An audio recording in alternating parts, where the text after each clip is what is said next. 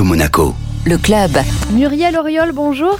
Bonjour. Vous êtes directrice de l'association SOS Grand Bleu qui sensibilise le grand public à la protection des écosystèmes marins, plus particulièrement la protection des cétacés en Méditerranée. Et donc, tous les étés, vous proposez des sorties en mer à bord de votre voilier.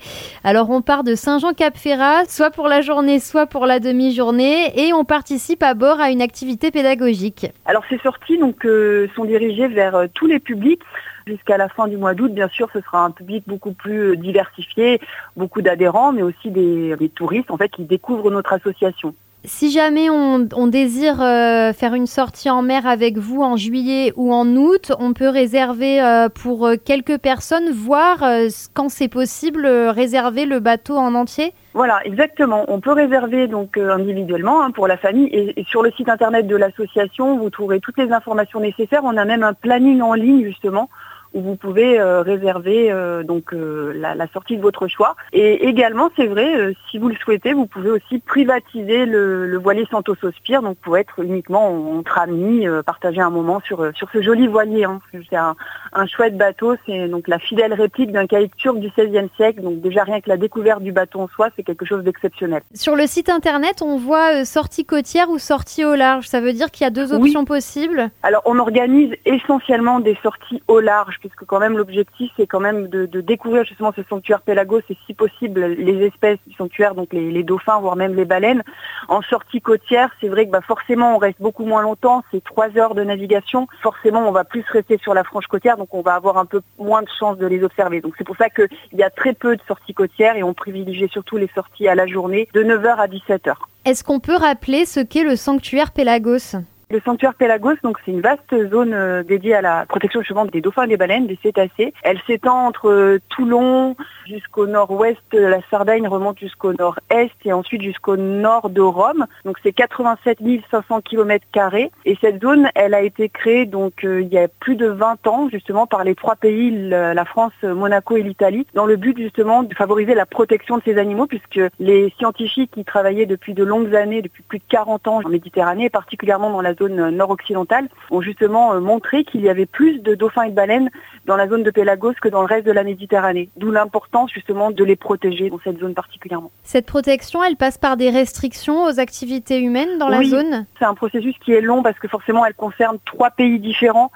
Donc oui, il y a des actions qui ont été mises en œuvre, comme par exemple le, le logiciel REP7 pour éviter les, collisions donc, entre les, baleines, les cachalots et, les grands navires. Et également euh, la création d'un label High Quality Whale Watching, justement pour euh, essayer de gérer au mieux les sociétés qui organisent justement l'observation des cétacés. Je pense que vous n'êtes pas sans savoir l'arrêté aussi qui a été pris il y a deux ans, l'arrêté donc euh, français, qui interdit l'approche des cétacés à moins de 100 mètres. Et donc toutes les structures scientifiques et associatives qui se battent pour ça se réjouissent de cet arrêté puisqu'il y avait vraiment beaucoup d'excès par rapport à l'approche des cétacés. Il ne faut pas oublier qu'on est chez eux et qu'on se doit de respecter justement ces distances d'approche et ce code de bonne conduite. Ce code de bonne conduite, vous en parlez sur votre site, euh, c'est-à-dire il n'est pas question de poursuivre les cétacés quand on en repère pour s'en approcher Tout le plus fait. possible. Quand on les repère, donc quand on les observe souvent forcément avec, à l'aide de, de, jumelles, on va s'approcher tout doucement dans du groupe de cétacés ou d'une baleine, parce que souvent les baleines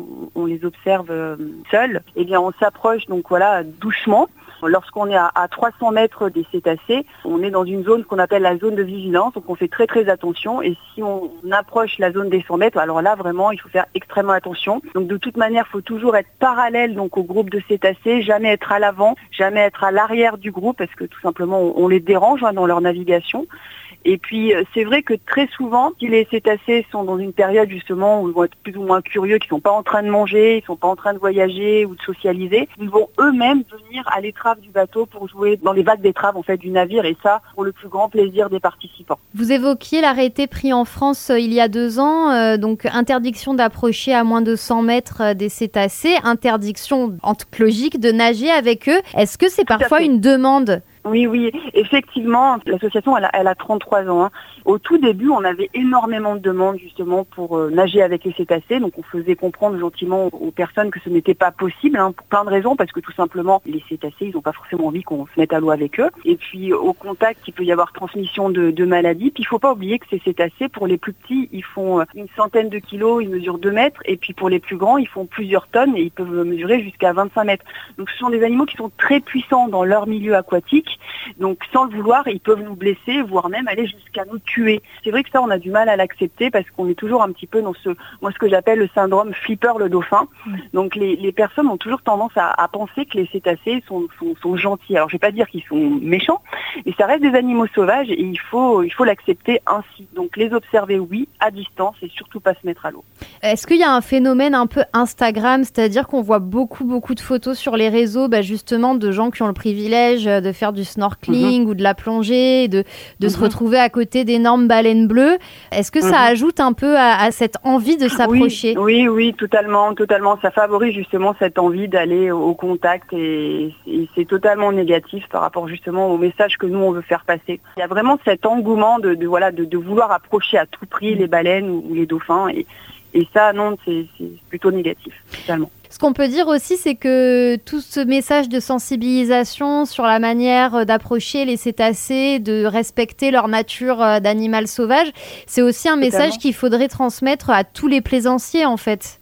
Tout à fait. Et d'ailleurs, je me permets aussi voilà, d'en parler avec euh, le groupe d'études pour la protection des cétacés, le GREC, qui est basé en Antibes, et le centre de découverte mer et montagne, donc, qui est basé à Nice on a créé un collectif qui s'appelle le collectif Dauphin d'Azur parce que justement les scientifiques ont démontré donc euh, depuis 30 ans justement qu'ils travaillent sur la zone euh, la zone côtière de la Côte d'Azur que la population de dauphins bleus et blancs avait sérieusement diminué en raison justement ben, du trafic euh, de la plaisance côtière en fait qui, est de plus en plus important et qui génère beaucoup de bruit. Donc ça peut aller justement à ce que des, populations dauphins bleus et blancs quittent en fait la zone côtière pour aller plus au large, alors que la zone côtière était pour une zone justement de, nourrissage. Pour eux, l'été, là, cette période estivale, il y a quelque chose de particulier dans la vie des cétacés ou euh, c'est pas un moment de reproduction ou quoi? Si, si, vous tout à fait, vous, vous avez raison de le mentionner. Tout à fait, c'est justement c'est vraiment euh, une période euh, très sensible pour les pour les dauphins, surtout des dauphins bleus et blancs.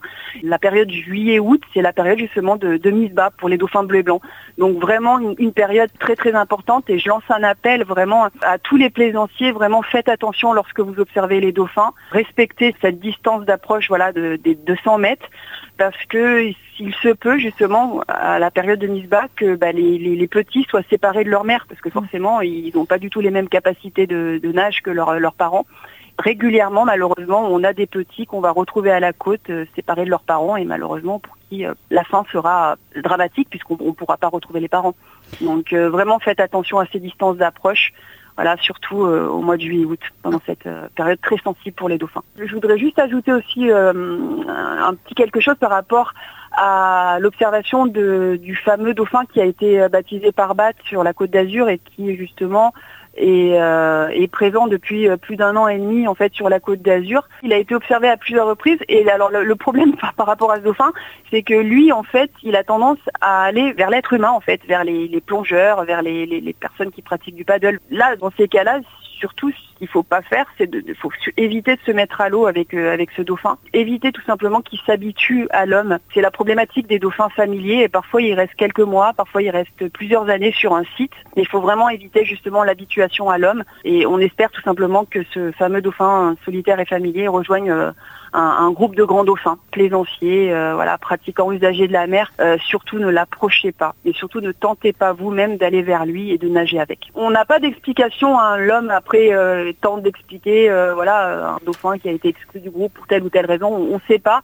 En tout cas, pour le fameux parbat, on imagine que c'est la maladie qui l'a exclu du groupe parce que quand il a été observé en janvier 2022 devant la, promenade des Anglais hein, jusqu'au port de Nice, il était vraiment dans un état assez déplorable puisqu'il avait du mal à, nager. Vraiment, on pensait qu'il allait mourir et qu'il allait s'échouer. Et puis quelques mois plus tard, on, l'a réobservé dans une meilleure forme. Et depuis, apparemment, il va plutôt bien, mais il est resté à vouloir s'approcher des usagers de la mer. Muriel Auriol, si on veut faire une sortie en mer avec SOS Grand Bleu, on va sur votre site internet. Tout à fait, www.sosgrandbleu.asso.fr et vous avez un planning en ligne, vous pouvez voir justement les différentes dates pour ces sorties au large. Muriel Auriol, merci beaucoup. Merci à vous.